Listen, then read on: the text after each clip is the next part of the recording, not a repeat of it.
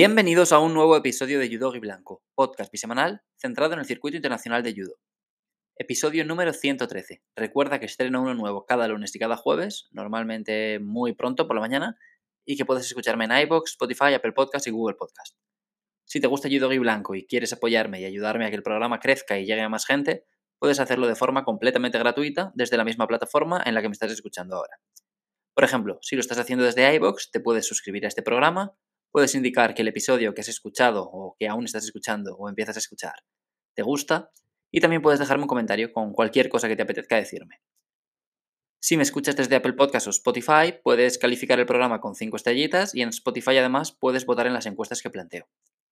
En el episodio que publiqué el lunes os pregunté cuántas medallas creéis que sacará España en el Grand Prix de Austria, que se va a celebrar este fin de semana, y están los votos divididos entre, entre 1 y 3 y entre 4 y 6, pero la primera opción, entre 1 y 3, se ha llevado bastante más. Pronto saldremos de dudas, de todos modos.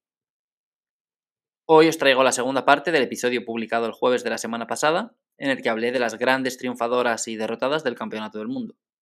En ese episodio hablé de las categorías femeninas y hoy os traigo a los chicos. Empezamos por la categoría más ligera, menos de 60 kilos. El principal ganador es Fran Garrigós, es el campeón y además consiguió el oro dejando por el camino a rivales de la talla de Sardalasvili y Takato. Había empezado el año con dos buenos resultados y con esta medalla y los puntos obtenidos ha escalado a lo más alto del ranking mundial. Fran había conseguido una medalla de bronce en el Campeonato del Mundo de 2021, fue séptimo el año pasado y este resultado le posiciona como un claro candidato ya no solo a subir al podio en los Juegos Olímpicos, sino a ganarlos.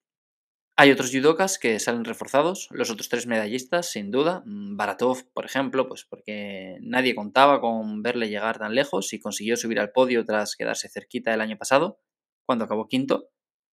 Sardalasvili, porque fue el único georgiano seleccionado tras el patinazo de Chikvimiani el año pasado y confirma que, que, es una buena decisión y se consolida ahí como el número uno de Georgia en menos de 60 kilos, pese a que es súper joven aún. Y Harimli, porque llegó a la fase final y a pelear por las medallas, mientras su compatriota se quedó bastante lejos de ellas. Por último, también nombraría al marroquí Sadiki, que eliminó a uno de los favoritos, el azerí Agayev, que empezó el día como el segundo mejor rankeado. En la otra cara de la moneda encontramos el propio Agayev, que perdió de forma muy sorprendente contra un judoka al que seguro que contaba con ganar. Venía haciéndolo muy bien y esta derrota fue súper impactante. Eh, otro que perdió antes de lo previsto fue Yang, el número uno del mundo, cuando empezó el torneo, ahora ya no. Y aunque lo hizo contra un rival de mayor entidad como es Eric Bayev, pues sigue siendo un tropiezo grande. Y atención, porque Yang ha estado en dos compes este año y solo ha ganado un combate entre las dos. De momento ya ha perdido el número uno del ranking y eso que tenía una holgada ventaja sobre el resto, y habrá que ver cómo evoluciona. En principio le veremos en Ulan Bator dentro de un mes y en el Open de Taiwán una semana después. Y por último, el gran derrotado fue Takato, llegaba como vigente campeón olímpico y mundial, enlazando una victoria en tatami internacional tras otra desde agosto de 2019, pero llegó Fran, le envió a pelear por el bronce y allí volvió a perder contra el coreano Lee. Fue a Doha en busca de su quinto campeonato del mundo y de momento tendrá que esperar. Además se rompe el aura ese que tienen los campeones que llevan tanto tiempo sin perder. En cuanto les ves sangrar, piensas que puede volver a pasar, aunque ahora a lo mejor encadena otros tres años sin palmar, vaya. En menos de 66 kilos, el principal ganador vuelve a ser el campeón, Ifumi Abe. Aparte de por lo obvio, que es que volvió a ganar el campeonato del mundo, es por el judoka al que derrotó en la final. Eh, Yoshiro Maruyama, su grandísimo rival, al que ha derrotado en dos finales de campeonato del mundo consecutivas. Y sí, Maruyama ganó el campeonato del mundo en 2021, pero ese año Abe no estaba, porque tenía los Juegos de Tokio un mes y poco después, y el combate realmente decisivo del año que disputó Maruyama no fue en ese campeonato del mundo de 2021 fue el que tuvieron los dos por ver quién iba a Tokio, que ganó Ifumi. Maruyama tiene muchos seguidores, mucha gente que le apoya y que incluso le prefiere por encima de Abe. Para cuestiones como cuál hace un judo más puro o más bonito, con cuál se disfruta más, etc., el debate puede seguir abierto, porque son con conceptos más cercanos a la subjetividad y a los gustos de cada uno. Pero si hablamos de quién es el mejor, pues yo creo que ahora mismo hay poquito debate, porque los resultados dicen que el mejor es Abe y aquí, medio año después de ganar a Maruyama en la final del Campeonato del Mundo de Tashkent, lo ha vuelto a hacer. Además, Abe tiene la, no sé si decir suerte, pero vuelve a ganar el mismo día que gana su hermana, los dos son múltiples campeones del mundo, son campeones olímpicos, ganan siempre el mismo día y siguen construyendo ese personaje casi mitológico de hermanos invencibles, supermediáticos y demás. En el otro lado, pues el gran derrotado es Maruyama, por todo lo que acabo de decir. Es buenísimo, para muchos tiene el mejor Uchimata del mundo y la verdad es que da pena ver que un tío tan bueno pierda, entre comillas, tanto, pero esto es así, es que solo puede ganar uno. Muchos otros estarían muy contentos con su palmarés, pero es cierto que queda un poco eclipsado por perder siempre con el mismo. Porque creo que si perdiera contra otros rivales, lo veríamos de otra manera. O sea, perder siempre contra Ave y ganar a todos los demás hace que se vea muy clara la diferencia entre él y quien quiera que sea el tercero, eh, Vieru, Don Perenley, Ambaul, el que queráis, pero a la vez empieza a verse cada vez más grande también la diferencia entre él y Ave. Y no creo que le haga mucha gracia. Hay que ver qué pasa con los Juegos de París, pero en principio Maruyama no es el favorito. Primero, porque Abe ha ganado los dos mundiales del ciclo olímpico y segundo, porque incluso aunque Japón organice otro combate entre los dos o un torneo entre los mejores para decidir quién va, Abe partiría con más opciones de llevárselo, porque, bueno, es lo que dicen los resultados. Le ha ganado las últimas veces que se han enfrentado y yo creo que tiene que tenerle hasta, pues eso, la batalla psicológica decantada a su favor. Hay varios judokas que cayeron antes de lo previsto. Vieru, número uno del mundo y bronce el año pasado, perdió en octavos contra Bulatse. Es algo que puede pasar porque el ruso es muy bueno. Del mismo modo, Smailov perdió con Bayev, que es otro judoka muy duro. No son derrotas súper reprochables, pero esperábamos más de ellos, sobre todo de Smailov, que no pasó ni una ronda y que sigue sin medalla en Campeonato del Mundo Senior. Tiene un bronce en el Junior del 14, de 2014, donde derrotó al español Adrián Labrado en cuartos y luego perdió con Ave en semis. Después le ganó el bronce a Yadov. Que por cierto, Ave no ganó ese día, ahora que hablábamos de que Ave es casi invencible y demás. Perdió contra un ruso, Sidian o algo así se llamaba, que fue el que subió a lo más alto del podio. Y más allá de Ave, pues podemos quedarnos con algún otro triunfador. John Don Perenley, por ejemplo, pues ganó uno de los bronces mientras su compatriota Batok Tok se quedó en octavos. Un resultado muy importante porque llegaba muy cerquita en el ranking olímpico y de hecho sigue muy, muy cerquita porque John Don Perenley tiene 1.664 puntos y Batok Tok 1.540. Así que este bronce ha sido muy importante para, para él. Y sobre todo Kiar, que ganó el otro bronce, su compatriota Buba perdió en 16 avos. Ya sabéis que Francia tiene donde elegir en menos de 66 kilos, con estos dos y Gobert, pero de momento Kiar se mantiene arriba en el ranking. Y este bronce multiplica sus opciones de estar en París, tras el buen hacer Em, de los otros dos en competiciones prestigiosas recientemente, como el Masters Buba y, el Grand Slam de Tokio Gobert. Y mm, pues eso, que quieres uno de los triunfadores. Él estuvo en los Juegos de Río, se perdió los de Tokio porque Mekice lo, lo hacía mejor y fue el seleccionado. Decidió subir a 66 tras esos Juegos y aquí está, liderando el ranking. Y yo me imagino que si los Juegos se celebraran este verano, pues Kiar sería el elegido para representar a Francia, porque es el que más constante está siendo, pese a los picos de los otros. En menos de 73 kilos hay que volver a destacar al campeón, como en casi todas las categorías, casi. Nils Stamp se proclamó campeón y lo hizo derrotando, aparte de, obviamente, al subcampeón lombardo, a los otros dos judokas que ganaron el bronce. O sea, hubo tres judokas que subieron al podio tras perder un solo combate y ese único combate que perdieron fue los tres contra el suizo, que consiguió la primera medalla de oro en Campeonato del Mundo para su país. Stamp hasta ahora había sido un judoka irregular, con picos muy altos y otros bastante bajos, pero parece que ha subido mucho su suelo recientemente. Hace apenas unos meses le vimos caer en 16 de final del Campeonato del Mundo y aquí pues ganó la medalla de oro. Otro de los atletas que salen súper reforzados es el argelino Dries. Finalizó séptimo tras perder en cuartos con Lombardo y en la repesca con Margelidon, pero para llegar ahí consiguió tres victorias, dos de ellas contra rivales de mucho mérito. Karapetian, campeón de Europa hace unos años, y sobre todo Sendochir, que llegaba como vigente campeón del mundo. Yo no contaba con que Driss llegara tan lejos. Cuando vi el sorteo pensé, de hecho, que perdería en su primer duelo con Carapetian, pero lo logró. Y de vez en cuando sorprende, es un judoka que sorprende, porque el año pasado ganó los Juegos Mediterráneos en una lista en, las que, en la que estaban Lombardo y Jacoba.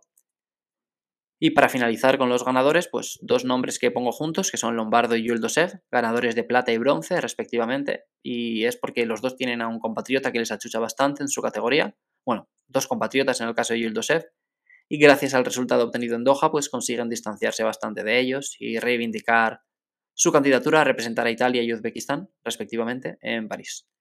Lombardo flojeó durante unos meses tras el Campeonato del Mundo del año pasado, pero ya ha cortado esa dinámica con el oro de Antalya y la plata en Doha, y Yuldosev se mantiene bastante más constante.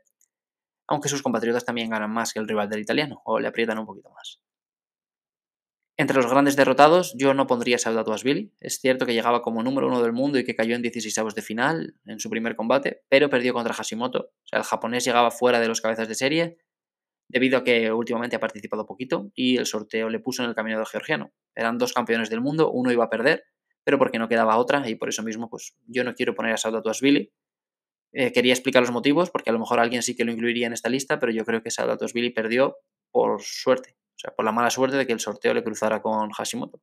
No es lo mismo perder contra Yudoka Jirafa que contra Hashimoto. Y en este caso, pues pienso que perdiera el que perdiera de los dos no iba a ser eh, un fracaso, ni mucho menos. Al que sí que meto en la lista es a Tenen Chir, porque volvió a demostrar que es probablemente el judoka menos fiable de la categoría. Porque hay algunos judokas que nunca o casi nunca ganan, entonces de eso sabes qué esperar, porque casi siempre rinden a ese nivel, o sea, son fiables aunque sea en la derrota o en la no victoria. Hay otros que suelen pasar rondas, pero que caen pues 16 octavos, cuartos, que se suelen mover en ese rango otros que llegan más lejos y ya a veces ganan y a veces pierden, pero siempre contra judokas o top o de nivel medio alto. Pero de Sendochir cuando empieza una compa es que no sabes qué esperar. Por supuesto esperas que gane, porque es muy bueno y es medallista olímpico, es campeón del mundo el año pasado, etcétera, etcétera, etcétera. Pero a la vez, a veces pierde contra rivales que están muy lejos de su teórico nivel. Aquí le pasó con Dries, pero le había pasado en Tiflis con Kapanadze, le había pasado en Tokio con Kang, en el campeonato de Asia con Saginaliev. Y todo esto es desde agosto del año pasado, o sea, en nueve meses. O sea, no es que me haya remontado cinco años atrás en su carrera para encontrar derrotas random. Para mí fue una gran decepción porque tenía muchas opciones de medalla. En cuartos esperaba Lombardo, que era duro, pero bueno, ya le había ganado el año pasado en el Mundial. Y si perdía con Lombardo, la repesca era Margelidon, que es un rival que también le tiene tomada la medida. Así que, bueno, para mí es uno de los grandes perdedores del día y del campeonato del mundo en general.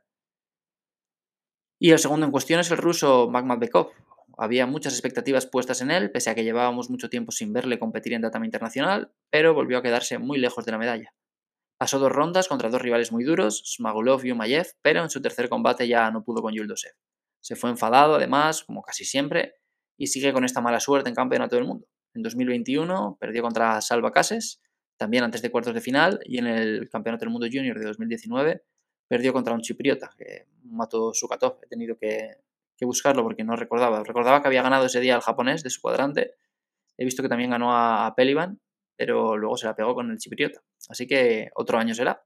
Menos de 81 kilos, aquí tenemos el primer número uno del mundo masculino que logró un buen resultado. Yang, Vieru y Savdatosvili habían perdido antes de cuartos, pero Grigalasvili recorrió una senda diferente y se proclamó campeón del mundo por segundo año consecutivo. Poco más que decir, la verdad. era lo que muchos esperábamos, aunque es cierto que pues, yo no lo tenía tan claro como en otras categorías y en realidad eso no significa que fuera fácil, porque lidiar con toda esa presión y expectativas no debe de ser para nada sencillo. Pero él lo hizo y ganó otra vez. Mi segundo triunfador es Lee, de República de Corea. En su segundo campeonato del mundo senior consiguió su primera medalla, un bronce. Perdió contacto en semis, pero a lo largo del día se cargó a rivales como Gerpekov, Gautier y sobre todo Yalo y Nagase. Fue un torbellino muy dinámico, con combates muy atractivos y yo creo que Contacto pierde por un exceso de confianza, porque ya le había ganado una vez, eh, llegó a semifinales de este campeonato del mundo tras derrotar a Yalo, tras derrotar a Nagase, haciéndolo muy bien y creo que no tomó las mejores decisiones en esa, en esa pelea con Tato, probablemente pues porque se confió de más. Y por último, nombraré también a Cavelius, el alemán, que es un triunfador, aunque a otro nivel, Em, se quedó lejos de las medallas, pero pasó dos rondas, eliminó al brasileño Simit, que era el cabeza de serie de su cuadrante, y le planteó un muy buen combate al campeón olímpico Nagase. O sea, un combate bastante largo en el que finalmente perdió, pero es una derrota que yo creo que no empaña su actuación, sino todo lo contrario. En el otro lado de la balanza, pues tengo tres nombres, a dos los he nombrado ya, Simit y Yalo, el brasileño atraviesa una mala racha de resultados tras un inicio de 2022 brillante y hay que ver si vuelve a ofrecer lo que mostró hace un año y pico o si no recupera ese nivel. Él tenía un cuadrante difícil porque se enfrentaba a Nagase en octavos, pero es que perdió antes de llegar. El otro es Yalo. En este caso le sucedió algo parecido a lo de Saldo o sea, se la pegó con un tío muy bueno que no partía como cabeza de serie, que es Lee, pero es que ya lo llegaba en tan buen momento y sobre todo se vio tan superado por Lee que yo sí que lo incluiría en esta lista. Y mi tercer nombre es Matías Kase. O sea, Es un poco locura meterlo aquí porque es el subcampeón, pero volvió a perder la final contra Grigalasvili y parece que el georgiano le tiene tomada la medida.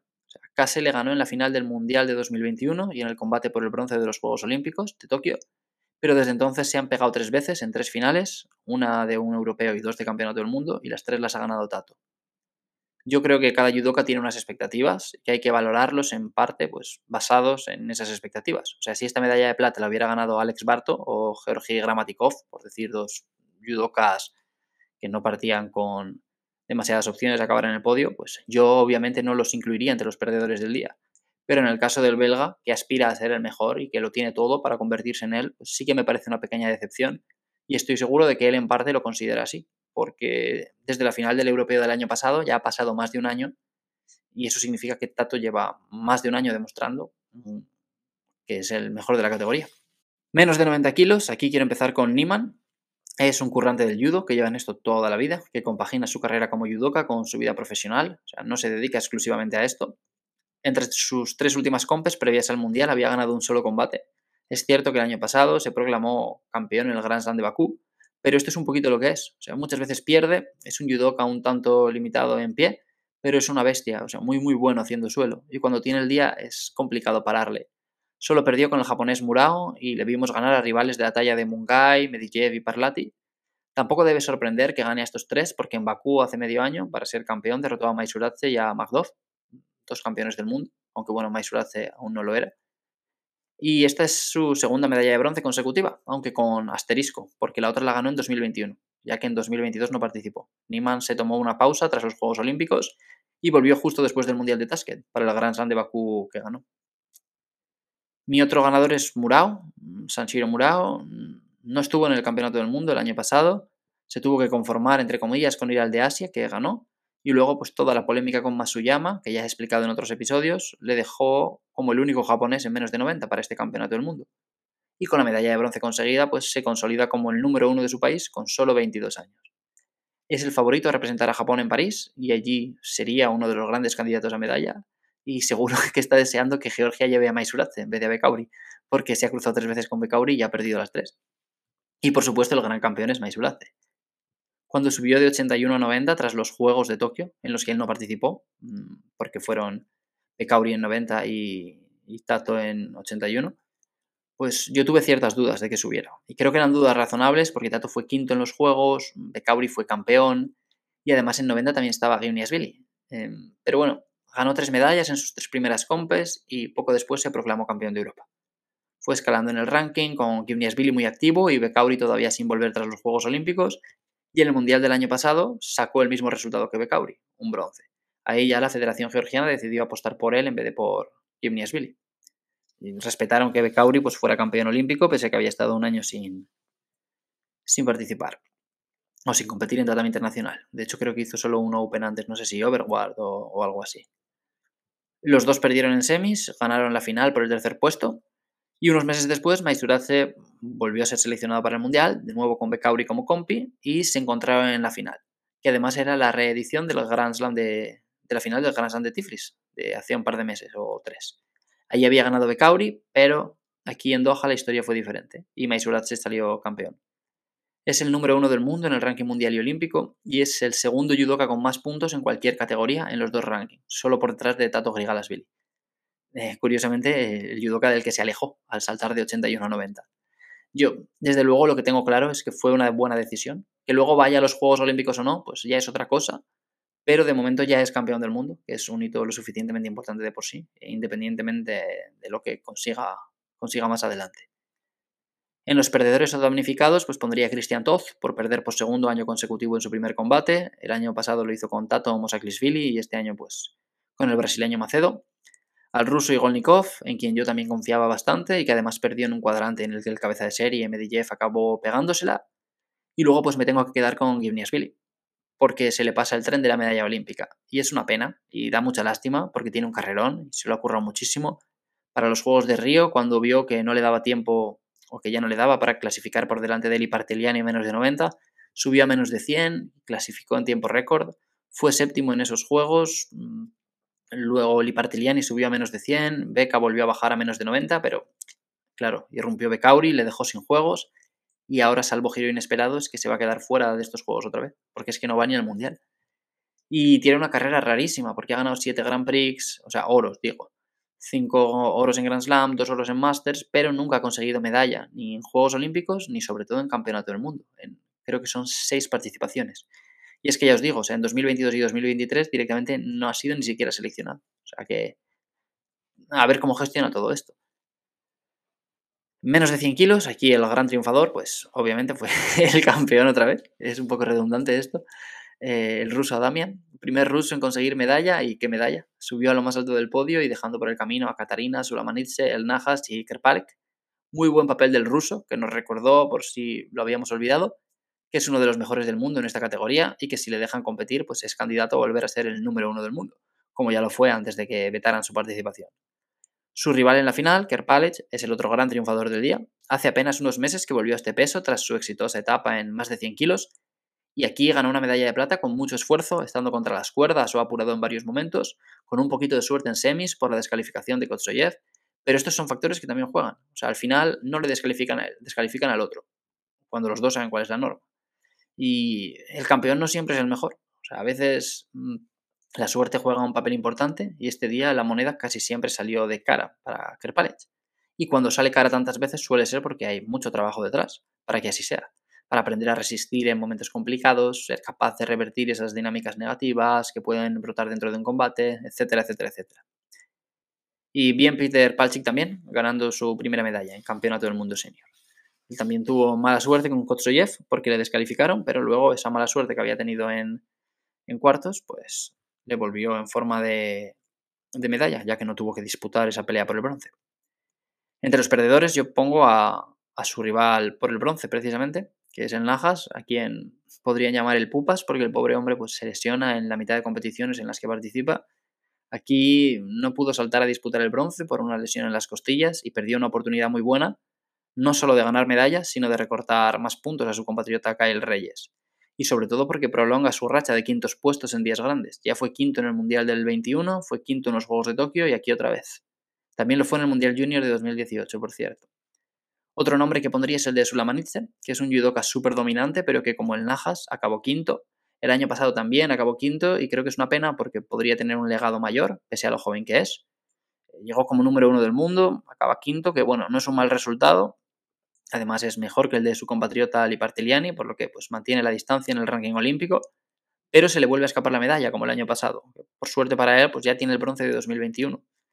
Pero a sus 21 años mm, ha estado ya en el bloque final en, tres mundiales senior y podría tener tres medallas, la verdad. Los neerlandeses Correal y Catarina también me parecen dos de los grandes o de los que peor parados salen. El primero porque debería haber estado en la lucha por las medallas, ya que es uno de los judocas más en forma y el segundo porque una vez eliminaron a Correll, pues él tenía una buena oportunidad para acercarse a, su compatriota en el ranking olímpico, pero perdió en la ronda siguiente contra el campeón Adamian. Y por último, pues debo incluir también al japonés Kentaro Ida. Era su tercer campeonato del mundo senior y no ha llegado a cuartos de final en ninguno de ellos. Aaron Wolf ha estado flojito en todas sus compes post Juegos Olímpicos, pero anunció que pretendía volver para, para competir por representar a Japón en París.